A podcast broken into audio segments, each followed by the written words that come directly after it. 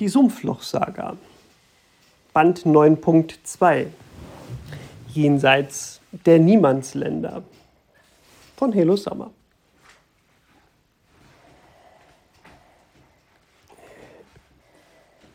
Kapitel 1. Hindernisse im Fluss. Was machen wir? fragte Holl. Eingreifen oder abwarten? Ich will das nicht allein entscheiden. Der Sturm, der fünf Minuten auf, vor fünf Minuten aufgezogen war, verhieß nichts Gutes. Er hatte die Schiffe zur Landung gezwungen und jedes Licht, das auf den Schiffen gebrannt hatte, erstickt. Mit Mühe und Not war es Remy gelungen, ein nicht magikalisches Feuer in einer Lampe zum Brennen zu bringen.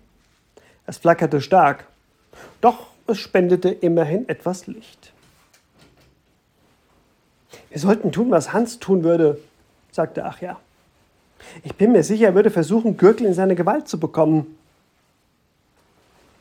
Ihr habt gesehen, wie die Lichter ausgegangen sind, sagte Remy. Die Instrumente spielen verrückt. Wir können nicht mehr navigieren.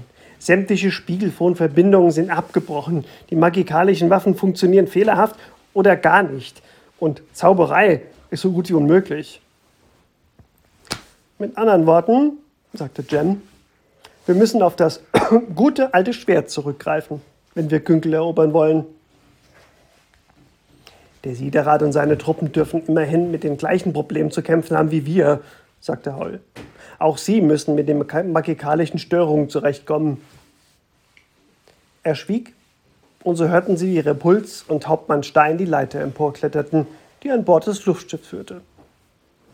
Sie waren zum Kundschafterschiff unterwegs gewesen, das in der Nähe notgelandet war.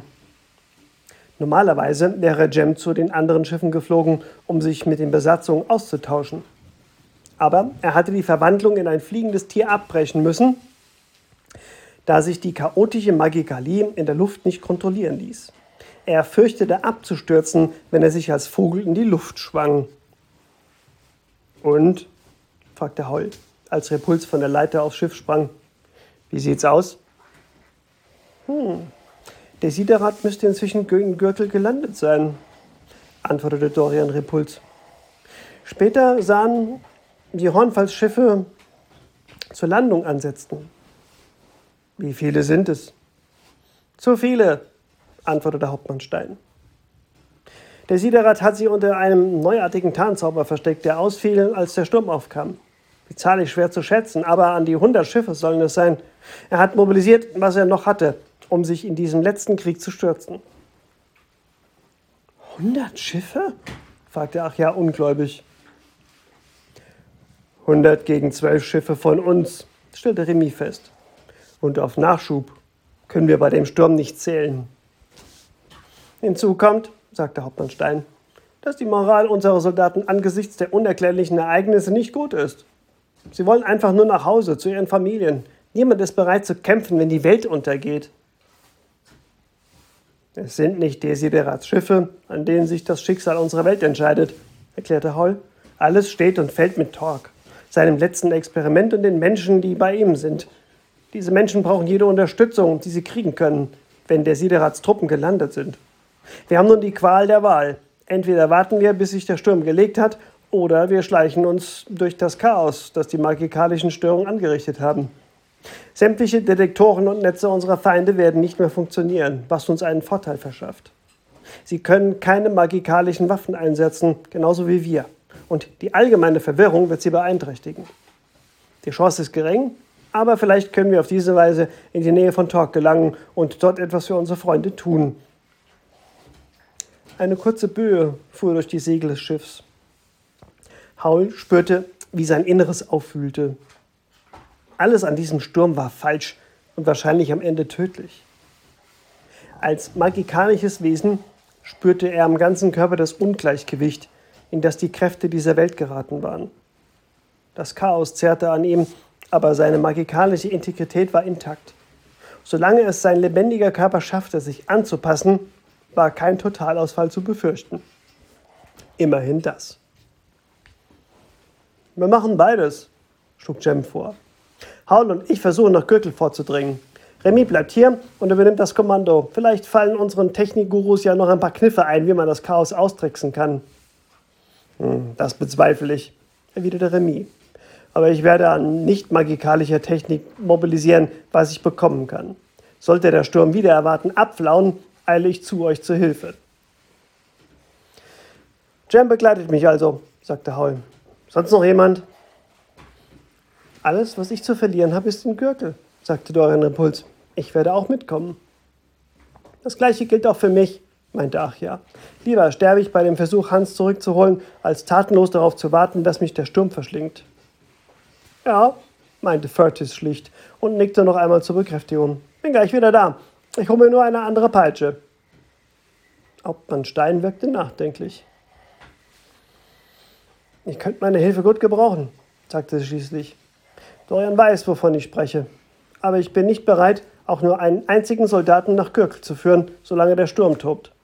Ich bitte darum, Hera an meiner Stelle als Hauptmann einzusetzen, während ich mit euch unterwegs bin. Sollte der Siderat Gürkel einnehmen und danach Sumpfloch angreifen, soll sie die Schule verteidigen. Der Gedanke, dass die Kinder Desiderats Männer in die Hände fallen könnten, kurz vor dem Ende der Welt, machen mir mehr Angst als mein eigener Tod. Stimmte Hauptmann Steins grundsätzlich zu.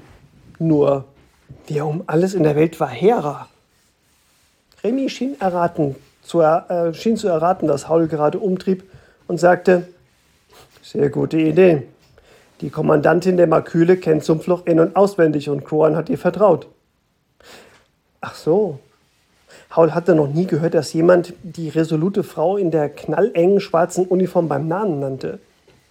Sie genießt unter den Soldaten ein hohes Ansehen, fügte Hauptmann Stein hinzu. Jeder, der schon unter ihr kämpfte, schwört auf ihre strategischen Fähigkeiten. Haul starrte in die Dunkelheit und lauschte dem gefährlichen Wind. Was sie vorhatten, war hoffnungslos. Aber wie viele hoffnungslose Situationen hatten sie in den letzten Jahren schon überstanden? Es war nur eine weitere. Zwar die übelste von allen, aber ansonsten nichts Neues. Gut, sagte er. Machen wir es so. Scarlett musste sich auch auf die Hinterfüße stellen, um in ihrer Mausgestalt den Himmel betrachten zu können. Erst war sie verwundert, dass er so nah und so dunkel aussah, bis sie erkannte, dass es schwarze Schiffe waren, die die Sterne verdeckten. Unzählige Schiffe ohne Licht kämpften über dem Turnierplatz mit den Tücken eines ungewöhnlichen Sturms. Sie nahm den, den ganzen Himmel ein, den Scarlett in ihrer Mausgestalt erfassen konnte. Das war der erste Schreck. Der zweite folgte, als sie die Wiese überquerte, um näher an einen Trupp von Soldaten heranzukommen, die sich besprachen. Sie diskutierten über die magikalischen Störungen, die der Sturm auslöste. Offenbar funktionierte nichts mehr. Der Spiegelfonkontakt zu Torks Unterschlupf war abgebrochen und jedes Licht, das kein gewöhnliches Feuer war, erloschen. Sämtliche Detektoren und Schranken reagierten nicht mehr. Hätte Scarlett nicht am eigenen Körper gespürt, wie ihre Magikalie flatterte, hätte sie sich gefreut. Aber so kämpfte sie um ihre Mausgestalt und verlor. Gegen ihren Willen und viel zu plötzlich wurde sie wieder ein Mensch. Schockiert stand sie in der Dunkelheit. Wenn sie sich auch nur einer der Soldaten nach ihr umdrehte, würde er sie sehen, zumindest ihren Schatten. Ein Schiff schlitterte krachend auf den Rasen des Turnierplatzes. Der Sturm hatte es kurz vor der Landung gegen die Tribüne gedrängt, wo es viel zu schnell heruntergefallen war und sämtliche Sitzbänke unter sich zerbrochen hatte. Die Soldaten treten ihre Köpfe in Richtung des Lärms und Scarlett nutzte den Moment, um zum Tunnel zurückzukehren und sich am Eingang an die, eine Wand zu quetschen, die hoffentlich vor den Blicken der Truppe verbarg, die soeben den Tunnel verließ Immerhin brannte kein Licht. Das war Scarletts Vorteil. Die Soldaten marschierten an ihr vorüber und sie versuchte ihr Glück. Niemand kam ihr auf den Stufen entgegen. Doch als sie die stockdunklen Tunnel betrat, stieß sie mit einem Mann zusammen. Hey, rief der, pass doch auf, wohin du trittst. Er konnte sie nicht sehen und hielt sie offenbar für einen Soldaten. Hier geht's lang, rief er und schubste Scarlett wieder in die Richtung Ausgang. Genau, in die entgegengesetzte Richtung. Sie lief voraus, doch noch bevor sie das obere Ende der Treppe erreichten, zeugte eine heftige Erschütterung von der missglückten Landung eines weiteren Luftschiffs. Es musste sehr groß sein, denn von der Decke des Tunnels lösten sich Steine und die Wände wackelten und zitterten. Sichtlich in Panik, dass der Tunnel einstürzen könnte, lief der Soldat, der hinter Scarlett gegangen war, die Stufen hinauf, an ihr vorüber. Scarlett machte kehrt und rannte in den Tunnel zurück. Im Dunkeln suchte sie die Tür, die in die Duschräume führte, und stahl sich so leise wie möglich hinein. Dicht bei Hans setzte sie sich auf den Boden, tastete nach seinem Arm und atmete erleichtert auf, als sie ihn berührte. Er griff sofort nach ihrer Hand und schon wieder tat es einen Schlag. Die Wände brummten. Ah, die Schiffe haben Probleme zu landen, erklärte sie. Sie knallen auf die Erde, wenn sie es versuchen. Das sind leider sehr viele. Noch ein Schlag.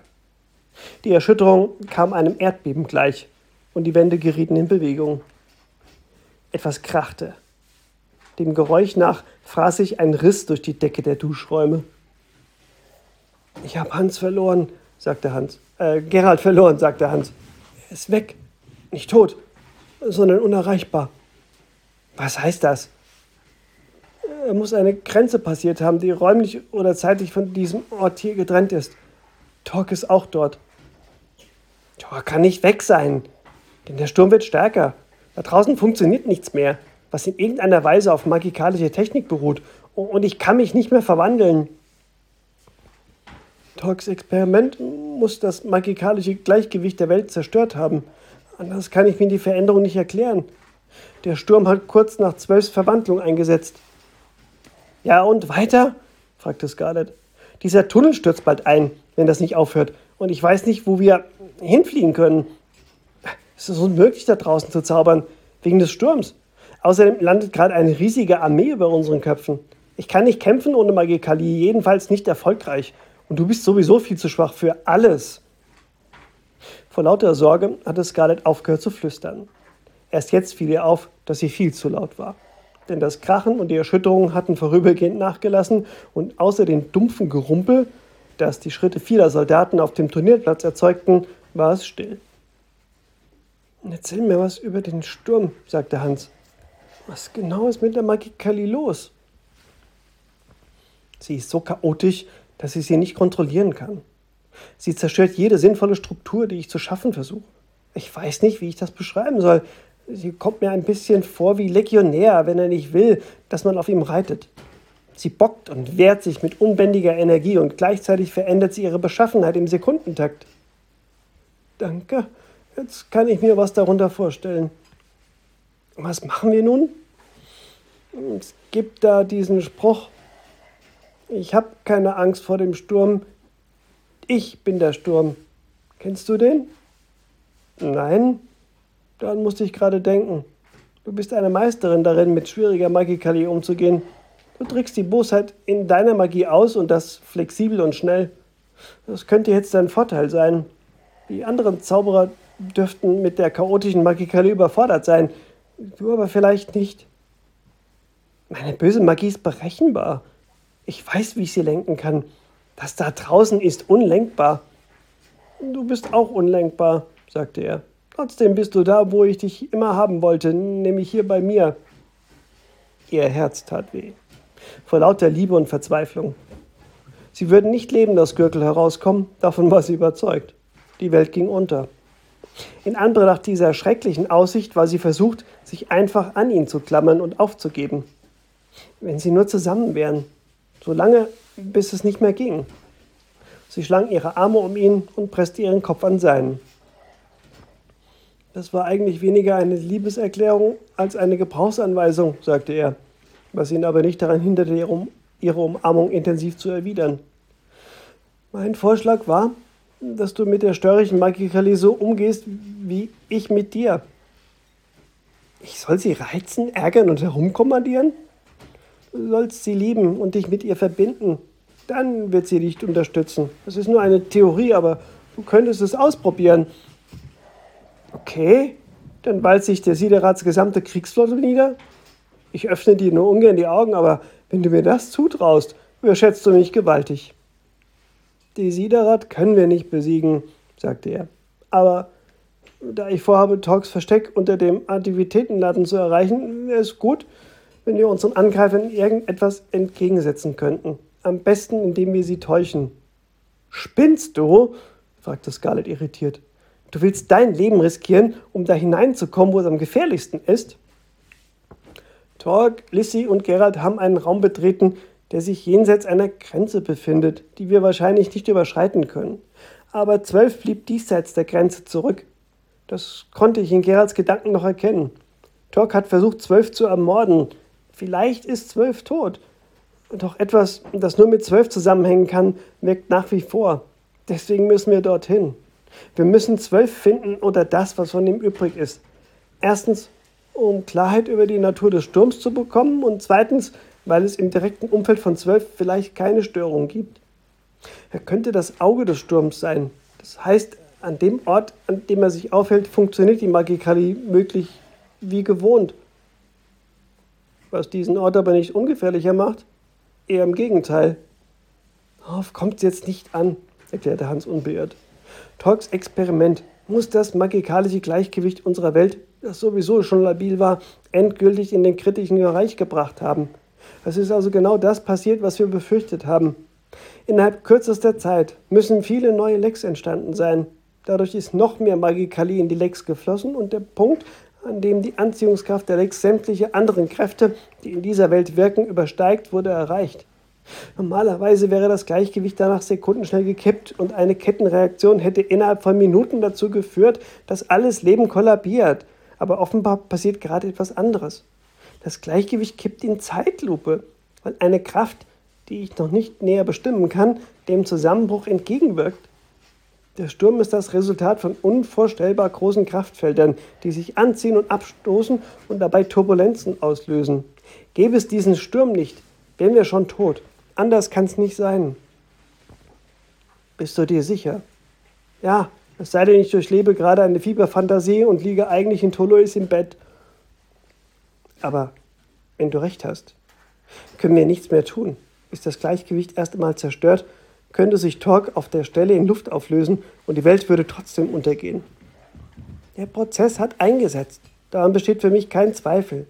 Unser Glück ist, dass das Gleichgewicht langsam kippt aufgrund eines Phänomens, das wir uns näher ansehen müssen. Wir haben noch Zeit. Vielleicht ist mein Urteilsvermögen getrübt, aber ich glaube, ich glaube, ja, fragte Scarlett ungeduldig, was verdammt glaubst du? Magikalische Physik ist nicht mein Spezialgebiet, sagte er. Fest steht, dass es eine Gegenkraft gibt, die verhindert, dass sich der Untergang schnell und plötzlich vollzieht. Vermutlich fließt die Magikalie nur teilweise in die Lecks. der Sturm kann nur dadurch zustande kommen, dass der Rest woanders hinfließt. Und zwar wohin? Hierher offenbar. Wegen zwölf oder dem, was aus ihm geworden ist, nachdem er von Torque verändert wurde. Solange es diese Gegenkraft gibt, ist noch nicht alles verloren. Wir müssen mehr darüber herausfinden. Also werden wir versuchen, den Antiquitätenladen zu erreichen und die Räume darunter. Nein. Doch. Hör zu, rief Scarlett. Wenn du es unbedingt willst, werde ich das versuchen. Aber du wirst in deinem Zustand gar nichts machen. Erst recht nicht so etwas. Niemals. Hast du mich verstanden? Ich habe keine Kraft, um mich mit dir zu streiten. Ich mache, was ich will, okay? Zum Streiten hast du keine Kraft. Aber du willst da rausgehen? Und du glaubst, du könntest durch tausend Mann von Desiderat einfach so hindurchspazieren, ohne angegriffen zu werden? Um in den blöden Laden zu kommen, der garantiert streng bewacht wird? Weil du zwölf finden willst, von dem wir nicht mal wissen, ob er noch lebt? Sämtliche magikalische Lichtquellen dürfen ausgefallen sein. Sie müssen auf Fackeln und einfache Lampen zurückgreifen. Das heißt, es wird an den meisten Stellen dunkel sein. Wir schleichen uns so nah wie möglich an den Laden heran und unterwegs findest du heraus, ob du mit der chaotischen Magikalie zurechtkommst. Ich glaube, du schaffst das. Wenn nicht, müssen wir auf herkömmliche Weise kämpfen, um die Wachen auszuschalten. Wir? Du. Und jetzt los. Jede Minute zählt. Er ließ sie los und wie, ein, wie durch ein Wunder kam er beim ersten Versuch auf die Beine. Sie sprang ebenfalls auf, um ihn zu stützen zu können, falls er schwankte. Aber er stand sicher. Er hatte sich in den Kopf gesetzt, es bis in den Antiquitätenladen zu schaffen. Und das verlieh ihm neue Energie. Na gut, sagte sie. Wir nehmen den kürzesten Weg und gehen vorne raus. Am Eingang zum Turnierplatz sitzen zwei bewaffnete Zwerge. Wenn du recht hast, sind die Scheinwerfer ausgefallen und sie sehen nicht viel. Sie verließen die Duschräume, die unter weiteren Schiffslandungen ächzten und knarzten, und liefen hinauf zum Vordereingang des Tunnels. Oben auf dem Turnierplatz marschierten die Soldaten scharenweise in Richtung Tor, um ins Dorf zu gelangen. Doch es herrschte nächtliche Finsternis, bis auf zwei Fackeln, die die Zwerge am Tor in die Höhe hielten. Im Schutz der Dunkelheit erreichten sie die Innenseite der Mauer, die den Turnierplatz umschloss. Über ihren Köpfen kämpften Flugschiffe mit dem kräftigen Wind, in der Ferne zeugte ein Feuerschein von einem Schiff, das abgestürzt sein musste. Hans brauchte eine Pause. Er lehnte sich an die Mauer und studierte das Geschehen rundherum. Soll ich's versuchen? Flüsterte Scarlett. Soll ich zur störrigen Magikali nett sein? Solange du nicht plötzlich zu leuchten anfängst, wird es keinem auffallen. Überlass der seltsamen Magikali die Führung und beobachte, was passiert, egal was sie mit dir macht. Glaubst du, du kannst das? Sie wusste, wie er das meinte. Normalerweise vereinte ein Zauberer seine persönliche Magikalie mit der unpersönlichen Magikalie, die in allen Dingen steckte. Aus dieser Verbindung erwuchs eine Kraft, die ein Zauberer lenken und seinem Willen unterwerfen konnte. Dieses Mal sollte Scarlett ihren Willen aus dem Spiel lassen. Sie ließ also ihre Magikalie los, ohne jede weitere Absicht, und schon fuhr die Energie, die die Luft in Aufruhr versetzte, wie ein brennender Wind durch sie hindurch und spielte mit ihrem Körper. Sie hatte nicht die geringste Chance, diese verrückte Energie zu kontrollieren. Es sei denn, sie brach den Prozess ab. Aber genau das sollte sie nicht tun, hatte Hans gesagt. Sie sollte sich der gestörten Magikalie stellen und sie beobachten. Was er da verlangte, war nicht einfach.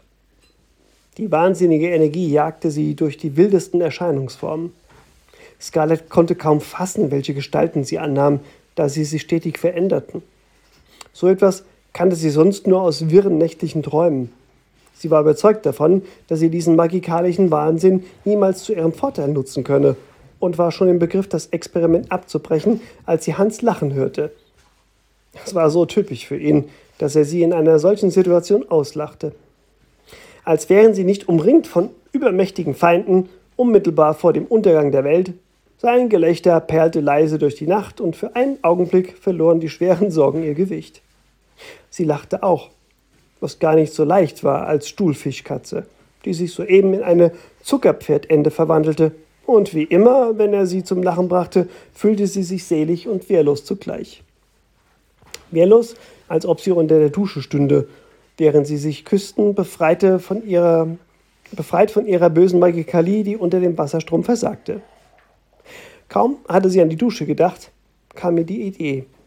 Sie könnte versuchen, ihren Wasserabwehrzauber auf die gestörte Magikalie in der Luft anzuwenden. Sie probierte es ein paar Mal und schon hatte sie den Dreh raus. Sie konnte die Energie nicht lenken oder formen, aber sie konnte mit ihr Katz und Maus spielen. Zu diesem Zweck verließ sie die Stelle, an der sie stand, und die verrückte Magikalie, der es so viel Spaß machte, Scarlett durch ein Verwandlungsfeuerwerk zu jagen, verfolgte sie.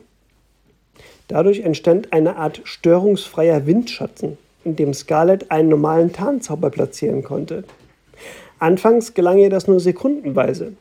Doch als sie schnell und stetig an der Mauer entlang lief und den Trick im Takt ihrer Schritte wiederholte, gelang es ihr, den Tarnzauber aufrechtzuerhalten.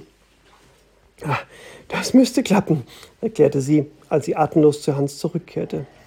Es ist mühsam und wir müssten uns schnell bewegen, aber ich denke, ich kann uns verbergen. Von hier bis zum Eingang des Ladens ist es nicht weit. Wenn wir direkt über den Platz mit dem Froschröschenbrunnen laufen, du musst nur dicht bei mir bleiben und ich darf nicht anhalten. Wenn ich stehen bleibe, funktioniert der Trick nicht mehr und wir werden sichtbar. Gut, sagte er. Ich weiß nicht, wie ich dicht bei dir bleiben soll, ohne ständig von deinen Schnäbeln, Hörnern, Stacheln oder Flügeln traktiert zu werden ganz zu schweigen von Tischbeinen oder den Schirmständern. Welche Schirmständer? Ich glaube, ich verwandle mich nicht nur in Tiere, sondern auch in Dinge. Davon weiß ich nichts, aber ich kann dir versichern, dass du als Pinguingreif ungewöhnlich niedlich aussiehst. Scarlett zwang sich zu einem finsteren Gesichtsausdruck und sagte, Wir haben nur einen Versuch. Also mach keine Witze, sondern sag mir, wann ich loslegen soll.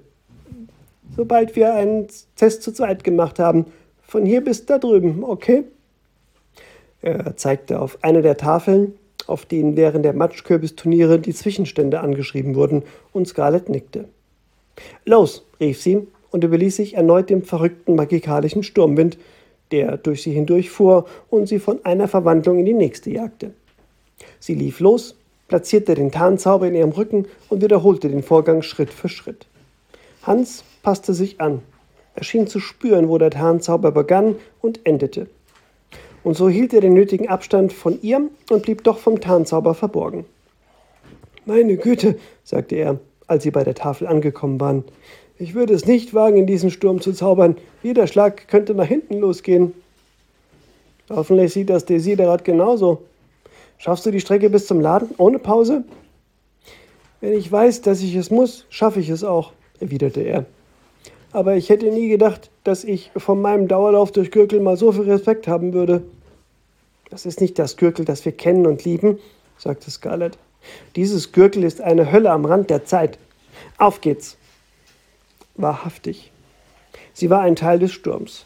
Während sie über das Gras des Turnierplatz jagte, warf sie die Tarnzauber hinter sich, Schritt für Schritt, und es gelang.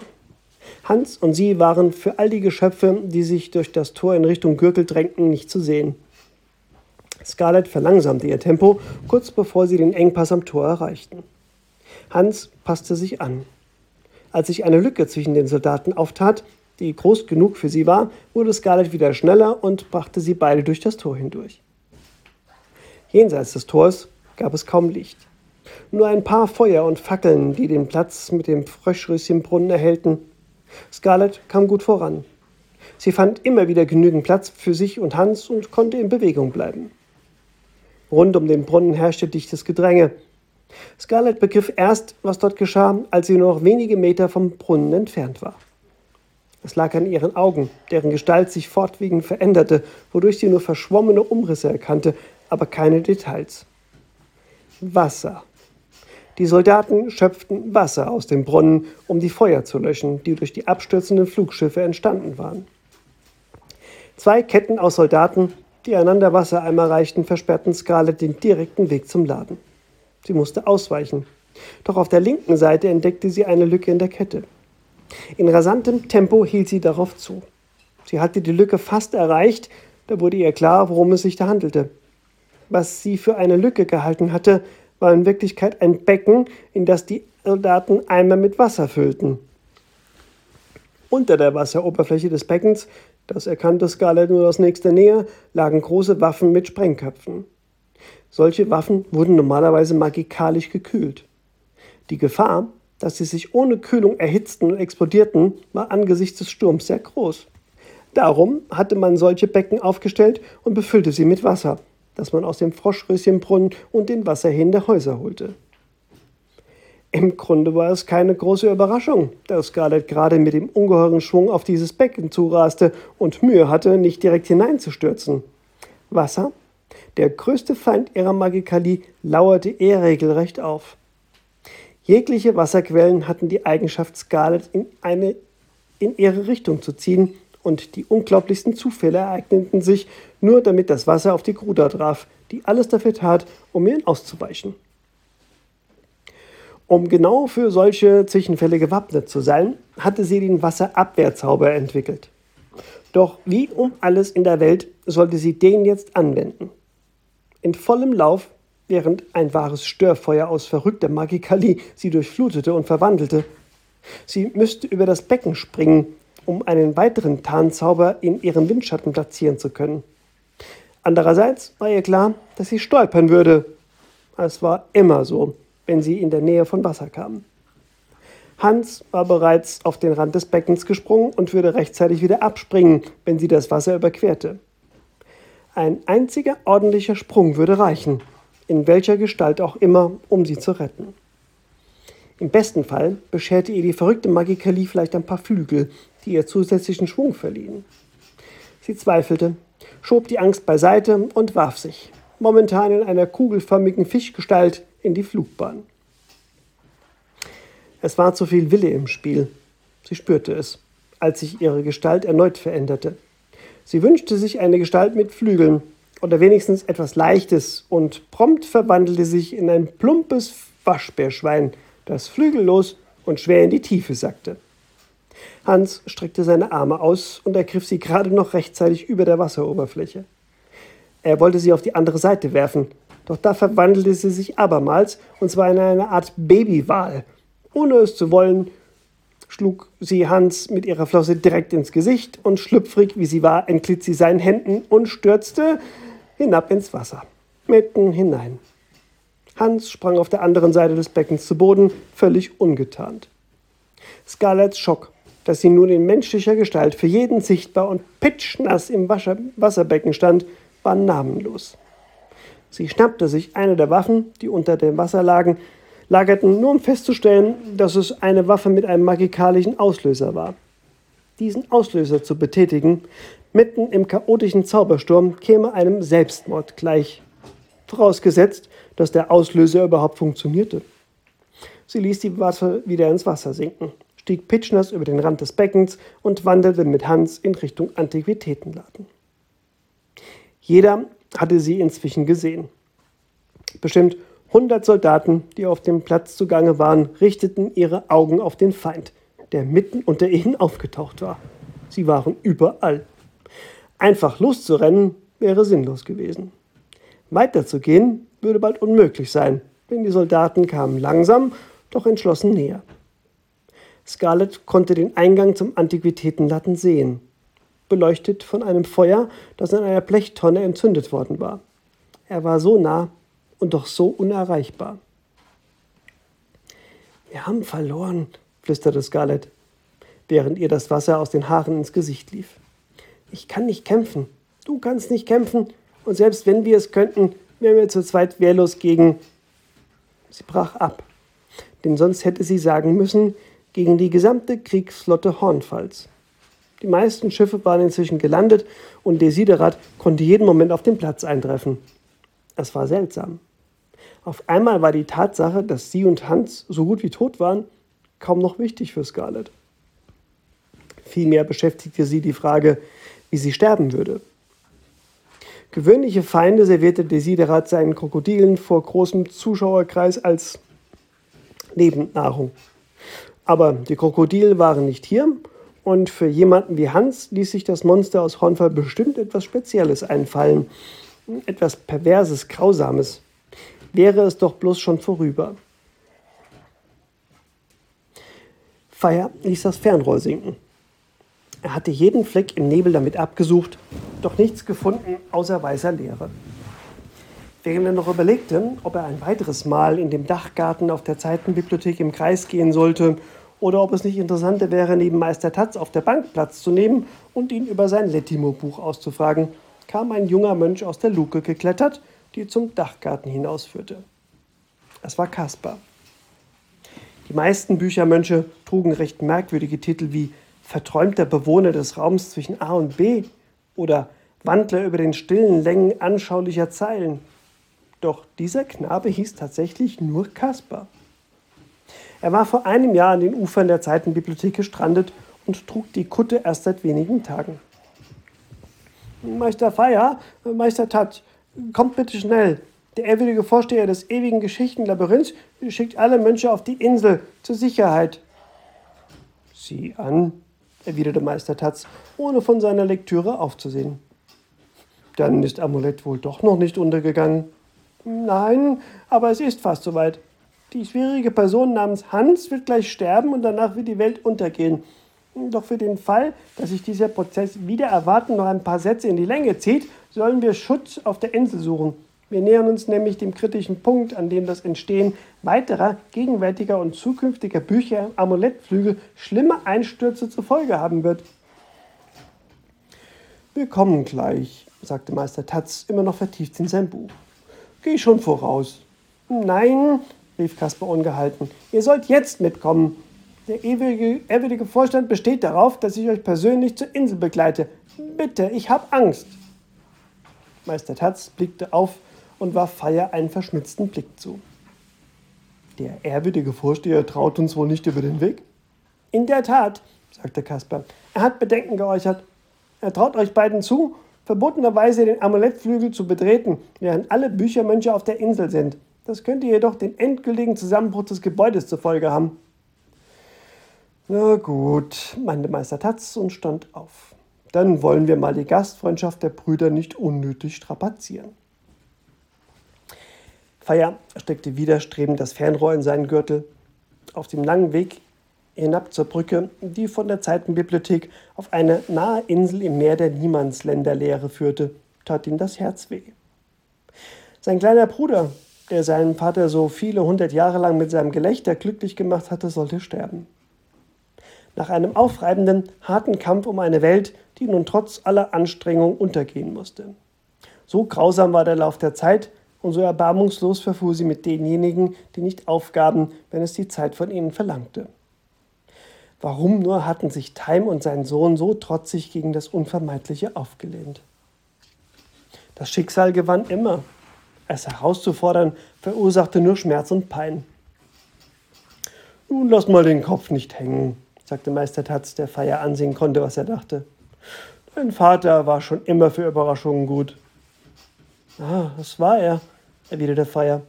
Aber dieses Mal hat er sich zu viel vorgenommen. Ich habe nie an seine Pläne geglaubt, bis wir herkamen und ich all die Bücher im Amulettflügel gelesen habe. Es sah so aus, als habe er das Tinker-Timing-Spiel neu erfunden und einen Weg entdeckt, wie er das Schicksal Zug um Zug in die Enge treiben könnte, sodass es schließlich aufgibt und die Zeit einen anderen Weg geht, einen neuen Weg. Ich weiß nicht mal, ob das ein guter Weg gewesen wäre. Aber ihn scheitern zu sehen, nachdem ich plötzlich angefangen hatte, in der Verrücktheit meines Vaters die Schönheit einer besonderen Wahrheit aufblitzen zu sehen, ist hart. Sehr hart. Die Schönheit dieser besonderen Wahrheit ist echt, sagte Meister Tatz. Leugne sie nicht, nur weil du Angst hast, enttäuscht zu werden.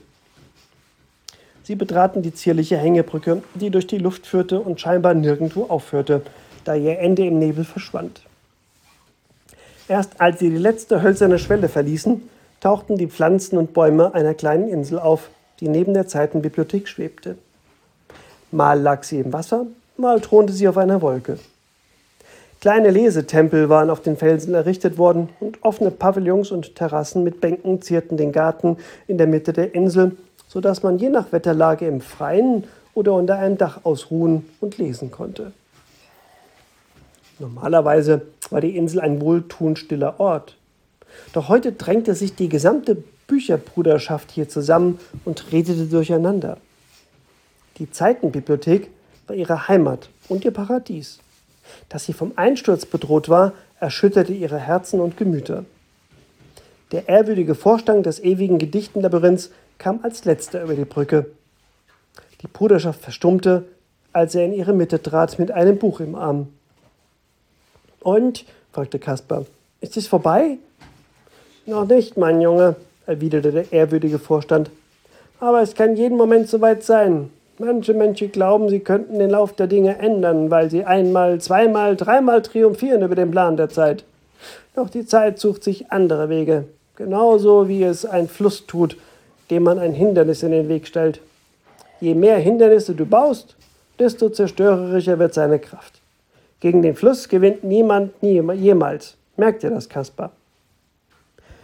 Kaspar nickte und blickte bewegt über den Zaun am Rand der Insel hinweg, der die Mönche davor bewahrte, bei dichtem Nebel ins Nichts der Niemandsländer zu stürzen. In Gedanken schien der junge Mönch bei dem unnachgiebigen Fluss der Zeit zu verweilen, doch seine Augen fixierten gebannt einen Punkt in der Ferne. Was ist das dort, ehrwürdiger Vorstand des ewigen Geschichtenlabyrinths? Fragte Kaspar. Feier folgte seinem Blick und sah es auch. Jenseits des Zauns, hinter dem die Insel normalerweise schroff abbrach, war eine weitere Brücke zu sehen.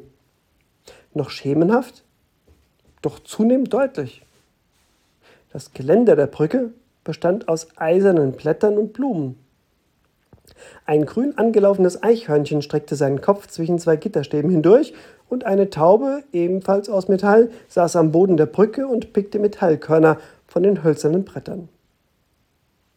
Zwei schattenhafte Gestalten traten aus dem Nebel und wanderten auf die Insel zu. Mit jedem Schritt gewannen sie an Form und Farbe, vor allem das Mädchen, das vorausging. Als sie deutlich zu erkennen war, flog die Taube aus Metall auf und setzte sich auf das Brückengeländer. Das Mädchen trug ein Kleid mit einem silbernen Rosenmuster und Stiefel, die nicht unbedingt für lange Spaziergänge geeignet waren. Schmetterlingshaarspangen schmückten ihre hochgesteckten Haare. Die Schmetterlinge schienen lebendig zu sein, denn sie kletterten flatternd über die ineinander verschlungenen Haarsträhnen und flogen zwischendurch zu den Blumenbroschen am Kragen des Kleides. Dieses Mädchen, oder besser die junge Frau, entsprach haargenau dem Bild, das sich Feier von Maria gemacht hatte, als er in den Büchern Amuletts über sie gelesen hatte. Und doch hatte ihn kein Wort auf ihre Augen oder die unausgesprochenen Worte vorbereitet, die auf ihren Lippen lagen. Alles an ihr versprach farbenfrohe Rätsel und Wunder. Soeben legte sie ihre Hände auf den Zaun, der die Brücke von der Insel trennte. Und im selben Augenblick verwandelten sich die schlichten Zaunpfosten in den geschmiedeten Rahmen eines Gartentors, das Maria mühelos öffnete und durchquerte. Sie hatten die Zeitenbibliothek gefunden. In nur anderthalb Tagen. Wie hatte sie das geschafft? Feier wusste es nicht. Aber während er in Marias Augen blickte, die in diesem Moment so blaugrün waren wie das Wasser eines tiefen Gebirgssees, wurde ihm klar, dass es keinen Plan der Zeit gab. Nicht in diesen Augen. Womöglich würde der Fluss, von dem der ehrwürdige Vorstand gesprochen hatte, die Zeitenbibliothek niederreißen und dem Erdboden gleichmachen. Aber das war nur eine von vielen Geschichten, die Marias Augen ihre Farbe verliehen. Es gab noch unendlich viele mehr. Welchen Weg sich die Wirklichkeit am Ende suchen würde, konnte niemand voraussehen. Halt! rief einer der Büchermönche. Geh weg! Du darfst nicht auf unserer Insel sein! Maria blieb stehen offenbar verwundert über die Büchermönche, die sie anstarrten, als sei sie kein Mädchen, sondern die Apokalypse in Menschengestalt. Time trat neben sie, ganz so wie Feier seinen blinden Vater in Erinnerung hatte. Scheinbar jung, doch in Wirklichkeit sehr alt, ebenso wie Feier selbst. Feiers Herzschläge donnerten vor Glück. Ein Stück Heimat, das er vor langer Zeit hinter sich gelassen hatte, kehrte soeben zu ihm zurück. Er konnte nicht länger stehen bleiben, sondern lief zum Tor, um den Mann zu umarmen, mit dem ihm eine Jahrhunderte währende Freundschaft verband. Es lag an ihrer langen Lebensspanne, dass sie so viel mehr Zeit zusammen verbracht hatten, als es Vätern und Söhnen normalerweise vergönnt war. Kaum schloss Feier die Arme um seinen Vater, überwältigte ihn die Erinnerung an unzählige Sternennächte, in denen sie gemeinsam über ein endlos glitzerndes Meer gerudert waren, schweigend in stiller Eintracht. Die Fähigkeit, das Ferne und Unbekannte in sich selbst zu finden, hatte Feier von seinem Vater geerbt. Diese Gabe hatte sie auf unterschiedliche Wege geführt. Wege, die nun wieder zusammengefunden hatten im Licht der besonderen Wahrheit, an die Feier so gerne glauben wollte.